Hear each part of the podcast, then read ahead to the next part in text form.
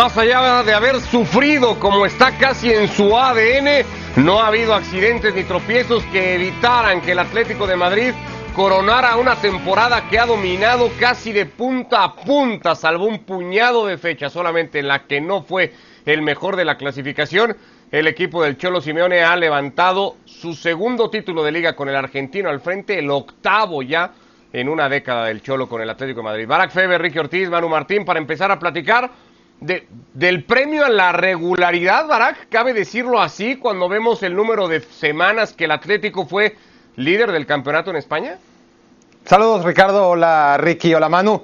Sí, uno de los 20 protagonistas eh, fue más regular o menos irregular que, el resto y ese fue el Atlético de Madrid. Fue, fue, una primera vuelta pareja en lo que se refiere al rendimiento del Atlético de Madrid y una segunda vuelta muy irregular por parte del equipo colchonero, que a final de cuentas creo que es el mejor, eh, creo que no por mucho, por eso dependió al final de un disparo de, Guardiola que si entraba el, Real Madrid era campeón ¿no? Y, ya no dependía tanto del Atlético de Madrid sino de la puntería de un jugador del Valladolid eh, así poquito eh, fue más regular que el resto el Atlético de Madrid pero no creo que haya demasiada gente que pueda poner en tela de juicio que fue el mejor equipo y el cuadro que mereció ganar a pulso esta liga que va teniendo evidentemente eh, nombres y apellidos muy concretos para concretar todo esto. Este que vemos en pantalla, Ricky, eh, a la cabeza o junto a Marcos Llorente como el más importante, los 21 goles de Luis Suárez son la razón por la que el Atlético es campeón de liga.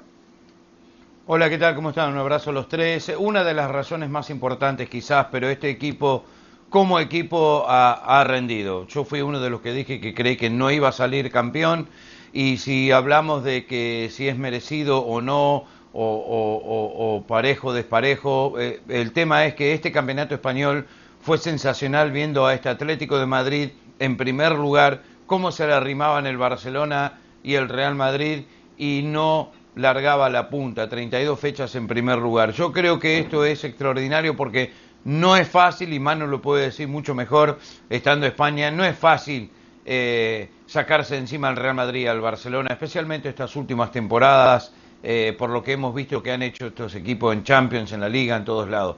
Este Atlético Madrid siempre ha luchado y por fin se le dio premio, creo, al, trabajo, eh, a mantenerse fiel a su filosofía de juego, te guste o no, premio a mantener un núcleo importante y un goleador como Suárez, que sigue tan vigente como nunca. Al final, en estas últimas fechas, dijo el Cholo, ahora llegó el momento de Luis Suárez.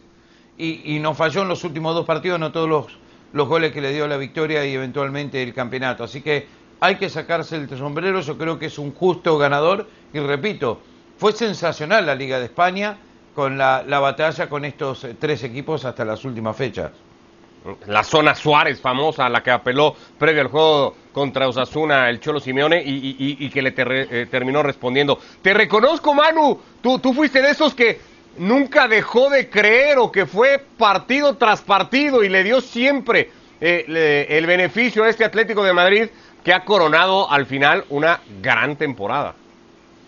¿Qué tal? ¿Cómo estáis? Un saludo para todos. Sí, pero también reconoce el, argumento en el que yo me iba basando. Y no me iba basando, que también, tanto en el Atlético de Madrid como en lo que venían haciendo Real Madrid y Barcelona.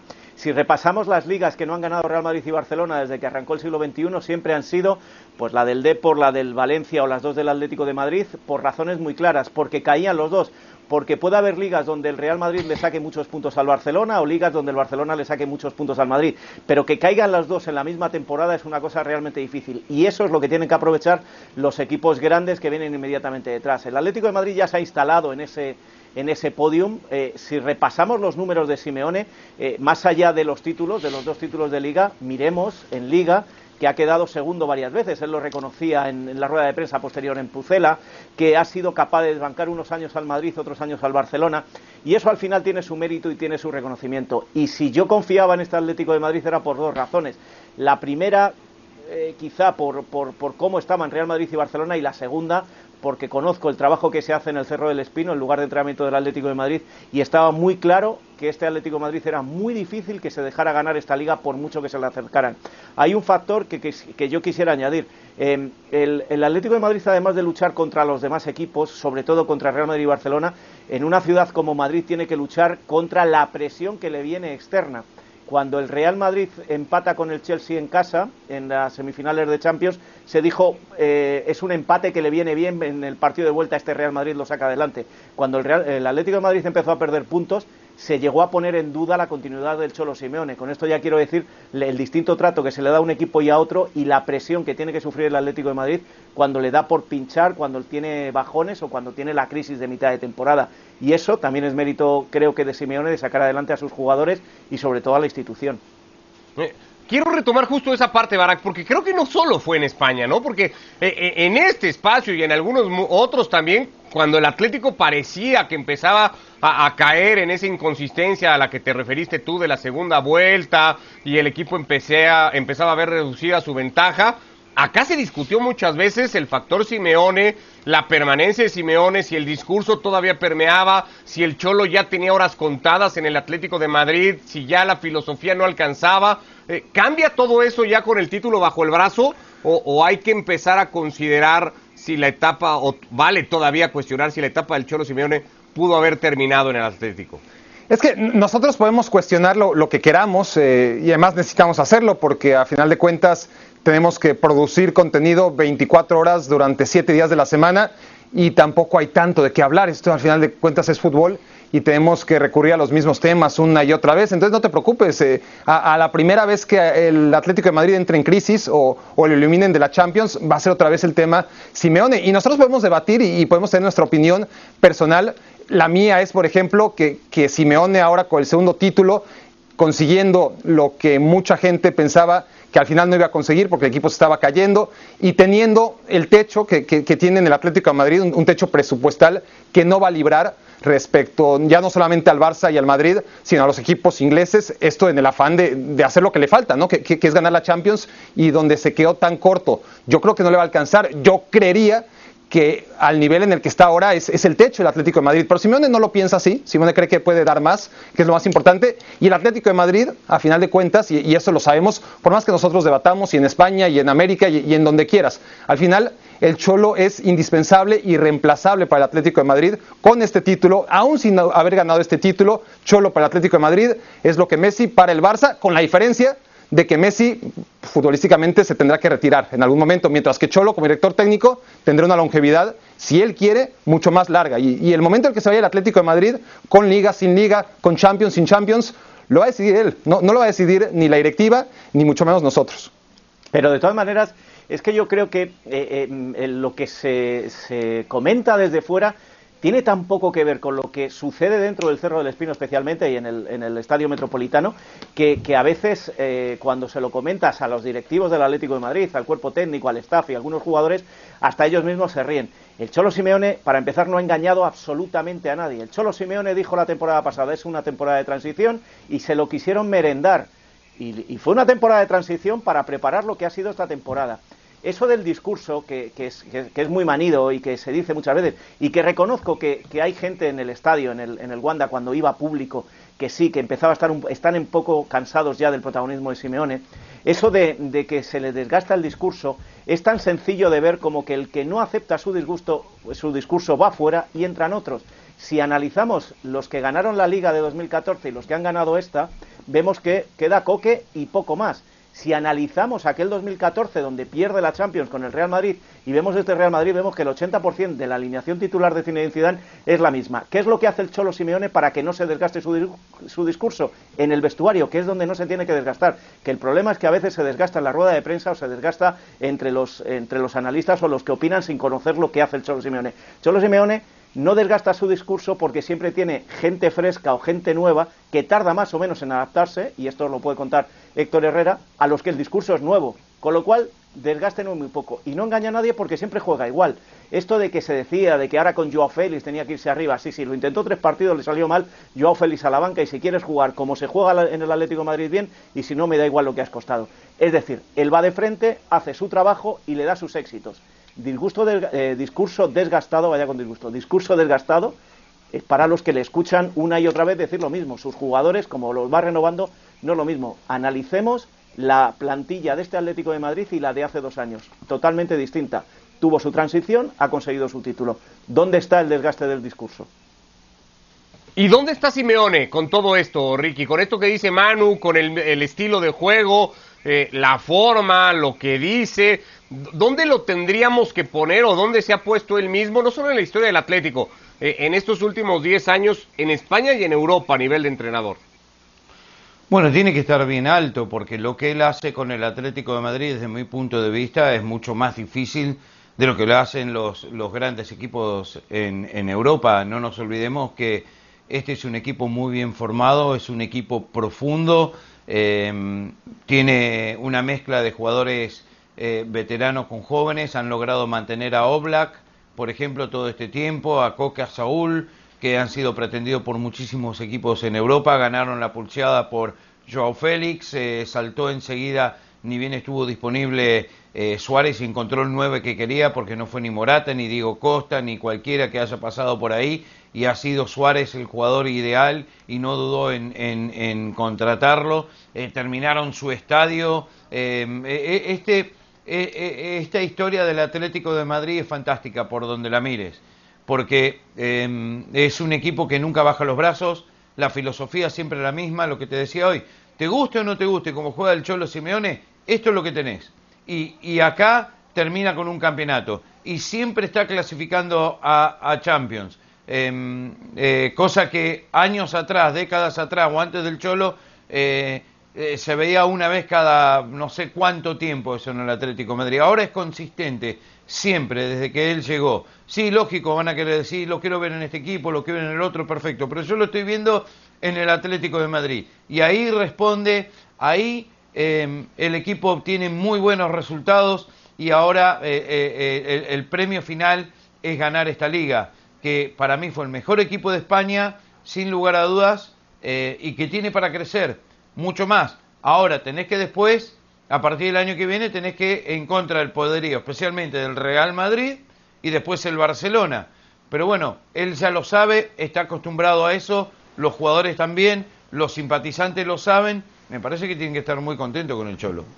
Y hay, hay, un aspecto que no se nos debe olvidar, de dónde, viene, de dónde viene la institución, de dónde viene el Atlético de Madrid. Como decía Ricky, en los años anteriores al Cholo que era, pero yo me voy todavía mucho más atrás. Este era un, era un eh, club de escándalos, de problemas, de un presidente en la cárcel, de, de bajar a segunda división después de haber ganado un título en el año 96. El eh, con, la llegada al, poder, que no es Enrique Cerezo, que es Miguel Ángel Gilmarín, Cerezo es la cara, Gilmarín es el trabajo, eh, hubo una decisión clave que tomó Gilmarín, que fue todos los ingresos que tengamos no son para enriquecernos nosotros, no son para fichar al jugador más caro y, descompensar la plantilla. El orden fue, se pagan las deudas que tenemos, se pagó una cantidad muy grande de deuda que tenían con la Hacienda española y a partir de ahí construimos. Cada vez que vayamos a Champions, el dinero de Champions se va a invertir en comprar jugadores, pero no grandes estrellas. Vamos a comprar jugadores que compensen el equipo. El Cholo Simeone es el primero que acepta ese, ese reto, porque veníamos de un Goyo Manzano, de un Quique Sánchez Flores, veníamos de una serie de entrenadores que no lo entendían así. Y se ha ido construyendo paso a paso sin dar, eh, sin subir dos peldaños antes de subir el anterior. Y esto es una cosa que pocas veces se reconoce a Miguel Ángel Gilmarín y que hay que darle mucho mérito junto con el Cholo Simeone. Han sido capaces de ir dando los pasos necesarios cada año para seguir creciendo, nunca dar un paso atrás. Y si se dio un paso atrás en resultados el año pasado fue para preparar precisamente lo que iba a suceder este año. Y eso me parece que es un ejemplo que están copiando ahora en España y en Europa algunos clubes, pero que hasta ahora eh, todos querían ser Real Madrid, Barcelona, Manchester United y en cuanto cogían un poquito de dinero se lo gastaban en una superestrella, olvidándose, ahí está la lluvia, olvidándose de lo que había detrás. Eh, nada más rápido, Barak, pensando ya en lo que vendrá para el Atlético, dando por hecho la continuidad del Cholo, porque así se entiende con sus palabras y las de Cerezo, tiene que reforzarse mucho, tiene que, moverle mucho al equipo para mantener o, defender este título de liga y seguir compitiendo después a nivel europeo como pretende hacerlo?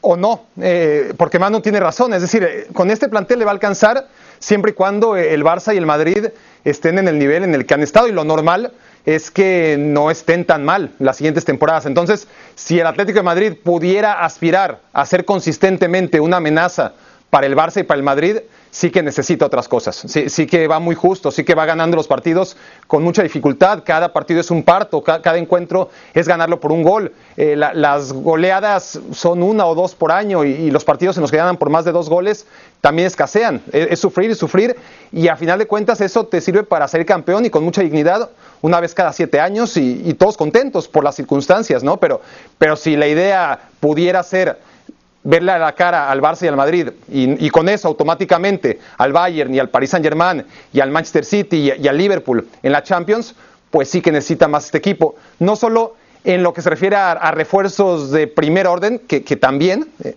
sino a, a, no estar soltando a sus figuras siempre, ¿no? Porque figuras o no figuras, jugador que cotiza más o menos alta, viene un equipo inglés y se lo lleva, paga la cláusula de, rescisión y se lleva a Tomás Party, o se lleva a Rodri, o el Barcelona se lleva a Griezmann. No, a, final de cuentas, el Atlético de Madrid sigue siendo un negocio rentable. No, no, no solamente es un equipo de fútbol competitivo, sino además es un equipo que no gasta lo que gasta el Barça y el Madrid, porque aún haciendo fichajes millonarios, que, está claro que Joao Félix fue carísimo, es un equipo que sigue ingresando muchísimo dinero, a diferencia de, Barça y Madrid, que son equipos que venden poco y compran mucho. El Atlético antes vendía y no compraba, o, vendía mucho más de lo que compraba, y gracias a los éxitos que, ha tenido el equipo y, al incremento de ingresos que eso ha conllevado, pues ahora es un equipo que, equilibra sus cuentas, vende mucho, pero también puede comprar mucho, pero, pero, pero no puede competir así con el Barça y el Madrid a, largo plazo, ¿no? Seguirá compitiendo una vez cada cinco años. Ya. Eh, bueno, el título del Atlético de Madrid deja en blanco al Real Madrid con un discurso al que se ha querido aferrar Zinedine Zidane, Ricky, de dignificar, digamos, el esfuerzo que ha sido notable y creería plausible igualmente para este equipo por todo lo que supuso la temporada. Pero en un equipo como el Madrid, ¿alcanza eso? ¿Alcanza simplemente el esfuerzo cuando al final del día ¿Te quedas con las manos vacías? No, no, nunca alcanza. El Real Madrid tiene que ganar, tiene que ganar la Liga o la Champions, las dos. Siempre, todos los años. Y, no se dio. Pero lo ganó en el pasado, no siempre se puede ganar. Eh, la Champions está cada vez más difícil para el Real Madrid o para el Barcelona si no hacen grandes cambios, por lo que decía Barak, por los equipos que hay en Europa ahora, con lo que invierten, con lo que pueden invertir, con lo que están haciendo, con el buen trabajo del Bayern, por ejemplo que va a estar cada vez más lejos de la Champions, y eso es una realidad. Y este tropezón de este año, que al final lo termina aprovechando el Atlético Madrid, que sale campeón, eh, el Atlético Madrid, si no sale campeón por los próximos 4, 5, 6, 7 años, tampoco es que los van a crucificar por eso, pero al, Real Madrid no le van a perdonar dos, tres años sin ganar la liga. Entonces, eh, probablemente llegó hasta donde llegó porque estos jugadores, este núcleo de jugadores, este grupo de jugadores con Zidane, le dio muchísimo al Real Madrid, pero todo llega a su fin, eso es una realidad. No puedes ganar siempre, siempre va a aparecer un equipo mejor. Eh, pero no, lógico, si no gana títulos es, es, catastrófico para el equipo. ¿Fracasa Zidane este año con el Madrid, Ricky? No, no fracasa. Em, no fracasa. Estuvo en Champions hasta el minuto 85 de poder pasar eh, al Chelsea que está en la final peleó hasta la última fecha, los últimos minutos para poder salir campeón. Eh, yo no lo veo como, como fracaso eh, a un técnico que ha ganado tanto con este equipo, con todas las lesiones que han tenido. Entiendo que a algunos le gusten, otros no. Entiendo que a algunos le pidan la cabeza, otros no. Pero fracaso para, para Zidane no. Barak. Si había, si había un, si, hay alguien en la historia del, del madridismo eh, junto con Cristiano Ronaldo, que es histórico, y yo le pondría por encima. Lo que pasa es que yo no le pude ver jugar, me fío de lo que me cuentan. Es un tal Alfredo Di Stéfano. Alfredo Di Stéfano llegó a cinco finales en una misma temporada, no ganó nada y fue el mayor fracaso de la historia. Y a, a Di Stéfano se le echó casi a patadas del banquillo del Real Madrid, que lo, lo agarró a Mancio, que venía del Castilla, y fracasó al año siguiente. Si eso si lo de Di fue un fracaso, ¿qué podemos decir de lo de Zidane? Mira, puede haber ganado tres Champions, que sigo diciendo que la ganaron los jugadores, que no las ganó él. Puede haber hecho lo que quieras, haber llevado el equipo a semifinales de Champions, había que ver de qué manera y cómo, y cómo se cayó, y por qué se cayó, por decisiones del técnico, por poner a Mendy y a, a Mendy y a Sergio Ramos, que venían de lesiones. Se puede haber llegado hasta la última jornada con opciones, pero, pero recordemos todo lo que se perdió en la primera vuelta. Y en el Real Madrid lo ha dicho Ricky muy claro, un equipo como el Real Madrid que no gana ni un solo título, ya no te digo la Supercopa o el Mundialito de Clubes, no, no, ni un solo título es un auténtico fracaso. Y el primer, el primer señalado siempre es el entrenador. Con lo cual, decir que no es un fracaso lo de Zinedine Zidane, vuelvo a decirte, Ricky, que es defender lo indefendible, porque creo que es un auténtico fracasazo lo de Zinedine Zidane y, y, ahí meto a Florentino Pérez con la gestión de la plantilla, no tengo la menor duda. Un equipo como el Madrid que no gana un solo título, no se salva nadie, ni uno que hace unos años dicen que ganó tres Champions seguidas. Sí, pero no, no, no pasó vergüenza el equipo, no es que quedó mal Hombre, en todos los... eh, acuérdate donde- de la primera no vuelta Yo siempre digo, y te repito, no, no, está bien, pero yo te repito, no podés ganar todo siempre.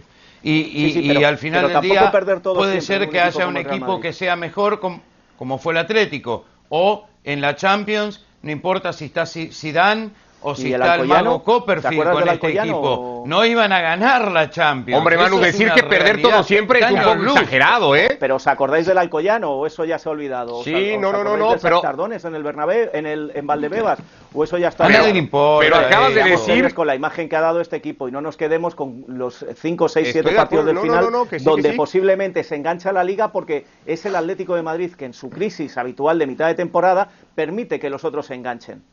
Pero si Solo estamos Ganó como diciendo- 19, 19 partidos seguidos sin perder, 18. ¿Cuántos el Real Madrid para el final, Pues, para, ¿y para de pelear en la última fecha? De- pero, pero escúchame, Ricky, que dentro de No, 20 está años bien, pero- hablaremos, de los 19 partidos que, que- que estuvo sin perder o de los títulos que no ganó.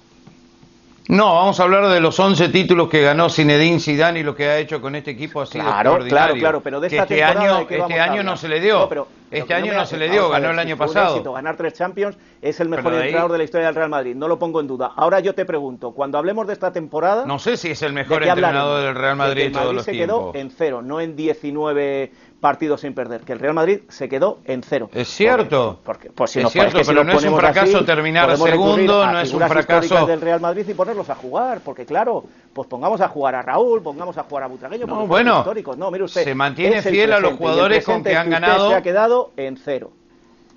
No, pero igual todos los jugadores que él eh, se mantuvo fiel es porque han ganado con ellos y se quedaron cortos ahora, nada más. Es ¿Cómo el se han quedado los técnico jugadores? que es En con cero. ellos. Fracaso. Bueno, sí, lógico. Lógico, pero a ¿Barak veces Team Ricky o Team. Manu? No, no, ninguno. No, a ver, no, pues, ¿qué, qué, qué- qué te puedo decir? Bueno, Al no final sé. tomó, no, yo creo que está a la mitad. A ver, tomó decisiones desafortunadas eh, Zidane. Eh, hay que, no hay que fijarse ni en lo peor para argumentar que fue un fracaso, ni, ni- ni- en lo mejor de la gestión de, de Zidane. Hay que encontrar cómo empezó todo y, y tratar de identificar la personalidad de, de Zidane, conciliadora, si quieres, siempre, al menos puertas afuera, con la política del club y con eso siendo cómplice y responsable de una gestión deportiva eh, decadente, ¿no? Más allá de los problemas económicos que, que claramente tiene el Real Madrid y que este año, eh, por si antes solo eran rumores, ahora están confirmadísimos. Se, se está cayendo a mil pedazos el Real Madrid económicamente. Pero aún así, Pero están un construyendo equipo un estadio. Como sea, por supuesto, y, ojalá parece que le está quedando muy bonito y, vamos a ver si ahí logra un segundo pelotazo, como ya logró en su momento con la reclasificación de, de las instalaciones deportivas. En cualquier caso, ahora mismo Real Madrid no es un equipo que se haya reforzado, no es un equipo que se reforzó el año pasado, ni el antepasado, y Zinedine Zidane como director técnico lo ha consentido, y no solo eso, sino que permitió que Reguilón no regresara, que Ajraf no regresara, en las posiciones laterales, por supuesto, que futbolistas que ciertamente se fueron y, y no pasó nada con ellos, ahí donde fueron, como Jovic, como Bale, como Odegaard, también se fueran. Y, y a final de cuentas, aunque no iban a ser las grandes figuras del Real Madrid, se fueron sin que llegara nadie, ¿no? Na- nadie llegó en lugar de estos futbolistas. Y, y pasó lo que pasó, ¿no? Una temporada caótica, una temporada que ya se sabía Ya. que iba a ser problemática, que iba a tener el calendario como finalmente lo tuvo, plagado de lesiones, de gente infectada de COVID y que no tenía recursos como para poder sustentarlo. Entonces, sí que es responsable No desde la es- planeación no estoy deportiva de acuerdo, Zidane. Barak. Ya. No estoy de acuerdo, Barak. Barak, se ha demostrado en la recta. Yo le he dado mucho mérito a Zidane en esta recta final de temporada, en esos 19 partidos que dice Ricky, porque es la primera vez que le veo ejercer de entrenador. Pero fíjate en un aspecto. Eso- en esos 19 partidos exprimió un grupo de jugadores porque se sospechaba que no había suplentes. No se pensó en Nacho, no se pensó en Odriozola, no se pensó en Militao, no se pensó en la cantera. Cuando lo terminó de exprimir y necesitó de esos jugadores, esos jugadores dieron la talla. La pregunta es, que ya es irresoluble la respuesta, es ¿qué hubiera pasado si en esos 19 partidos, en lugar de poner a los mismos 11 todos los días, a todas horas y 90 minutos, hubiera rotado? Como no se fiaba de lo que tenía, porque él eh, lo voy a decir muy claro. Pero ¿te acuerdas el, nivel que tenía Militao y Odriozola? No sabemos. O sea, pero cuando los probó, cuando los probó, ¿te acuerdas el nivel que tenía Militao y Odriozola? Nos estamos quedando con el nivel del final. Pero, pero el nivel que tenía Militao y Odriozola, porque tenía un nivel terrible en ese momento. Y, y lo demostraron cuando tuvieron oportunidades. Ha citado mucho el partido de Shakhtar, Ahí jugaron varios de ellos, ¿eh? Ahí jugaron varios de ellos. Tú que citas tanto ese partido contra el Shakhtar, ahí jugaron varios de ellos, Manu. Y los probó. Sí, sí, sí. Y, y así le respondieron. Y, y, y, pero ¿y por qué han resultado tan buenos al final? Bueno. Es la pregunta. Ya, ya. Pues porque pero, esto es de idas y bajas y de, y de momentos. Y... y como ya no le quedó más remedio que darles confianza, los jugadores respondieron. Es cuando hablamos de un entrenador y de un gestor de vestuario. Si ese Bueno, entrenador vamos- da más confianza a esos jugadores, al final Nacho y Militao eran mejor que Barán y Sergio Ramos a final de temporada. El último partido con Barán y dejando a Nacho en el banquillo, todavía no sé por qué. Fíjate todo lo que sufrió la defensa. ¿Por qué no lo Ya. hizo antes? ¿Por qué en esos 19 partidos, en lugar de exprimir a 11, no rotó? Son- Vamos a darle un toque rápido a lo demás. Antes de eso, pasamos rápido por la nota del día, que, que no sé si es consecuencia de todo esto, Ricky, y que es la no convocatoria de Sergio Ramos para la Eurocopa y por primera vez en la historia la no presencia de futbolistas del Real Madrid para un torneo oficial. Quiero ir rápido a darle un toque a las otras dos ligas, así que rápido la opinión sobre Sergio Ramos, Ricky. No, a ver, Sergio Ramos dijo que él no estaba para, para, para, para jugar, que necesita descansar. El tema que para mí que no haya jugadores del Real Madrid para, para la selección es un golpe muy fuerte para, para, para España porque eh, la base es el Real Madrid o la gran parte y siempre han tenido tanto éxito con ello, pero Carvajal lesionado, Asensio nunca se recuperó, Luca Vázquez también lesionado, Sergio Ramos lesionado, Isco que nunca levantó su nivel, podría tener cuatro o cinco jugadores, pero bueno, los extranjeros están casi todos en su en sus selecciones, es un equipo que tiene más extranjeros que españoles y esa es la razón. Es absolutamente subjetivo, Manu, pero Nacho por Laporte no era como algo meritorio, si se quiere, de alguna forma. Te compro, como diría Barak, ni sí ni no. Eh, te compro lo de Laporte, es incomprensible. Hace cinco años le pusieron los papeles para firmar, dijo que no, que él prefería Francia. Cuando De Sam ya no cuenta con él, dice que quiere España. Me parece muy injusto porque cero convocatorias, la primera que va a tener va a ser para, para una Eurocopa. Pero lo de Nacho es otra cuestión. Eh, Nacho juega infiltrado. Nacho tiene un serio problema que le hace jugar infiltrado y eso a Luis Enrique no le gusta. Y esa es la razón por la que no ha ido Nacho. Y en cuanto a Sergio Ramos, que muchos reclaman, eh, lo- los mismos que criticaban que había jugado cinco minutos contra Kosovo para sumar 180 internacionalidades, ahora reclaman que podría hacer grupo en la selección. Luis Enrique ya se la sabe y sabe que tener a un veterano en una concentración de tres, cuatro, cinco semanas que no va a jugar ni un minuto, acuérdate de Casillas, acordaros de Raúl, de Xavi, de Xavi Hernández en Brasil, de Villa en Brasil, estos que no juegan ni un minuto le pueden amargar mucho la concentración porque no dejan de ser los líderes del grupo. Y esa es la razón por la que definitivamente lo ha sacado. Los números son claros. Eh, Ya mejor retomamos el tema de las otras ligas mañana y en las distintas ediciones de Fuera de Juego toda la semana. Ah, Barak, para cerrar con esto, porque está el run run de que de todas maneras Sergio Ramos a lo que sí podría acudir es a Juegos Olímpicos y que a lo mejor fue hasta No, medida no, la no. decisión de no No, estar. no ¿No, le ¿No va a han Juegos llamado a Olímpicos tampoco? te lo descarto ya. Eh, eh, han llamado ya a vacunarse a los jugadores que van a ir y Sergio Ramos no está en la lista de vacunados. También se cae de los Juegos Olímpicos. Y no puede de repente aparecer así como de arte magia, ¿eso no va a pasar, Manu? No. No va a pasar. Bueno. Eh, ¿qué ¿Opinión al respecto de todo esto, Barak? Bueno, a ver, sí es, está claro que si en una posición no tiene futbolistas de sobra España, es en, la en el centro de la defensa, ¿no? Entonces, sí, es verdad que, que el retiro de Piqué no ayuda. Está claro también que, que Ramos no está para, para jugar al alto nivel. Me gusta que, que Luis Enrique tome este tipo de decisiones que sabe de sobra que, que van a ser impopulares y que creo que hasta le gusta, ¿no? Le, le gusta generar polémica y, y lo que está claro es que le vale el que dirán y está bien que, que un técnico eh, ejerza su derecho de... ¿Para qué eres técnico si no puede hacer lo que le dé la gana? Pero, pero a ver, por ejemplo, Eric García, Eric García en esa, o sea, está a un nivel realmente muy pobre. Lo- los pocos minutos que ha jugado en el Manchester City y si está en la convocatoria es porque no hay más en esa posición. Entonces sí, evidencia dos grandes problemas que tiene la selección nacional con Luis Enrique. Una carencia absoluta de defensas centrales de primer nivel y a la vez un liderazgo que quizás Luis Enrique no quiere. Y el mejor ejemplo lo tiene la misma España con la decisión también muy polémica en su momento y al final ganadora de Luis Aragonés cuando prescindió de Raúl camino a la Eurocopa 2008. Nos vamos metiendo toda la semana a tema de final de Champions, evidentemente, y ya repasaremos cómo cerraron las ligas en Italia, en Alemania, en Inglaterra, igualmente en Francia. De momento, gracias Ricky, Manu, Barak, abrazo para los tres.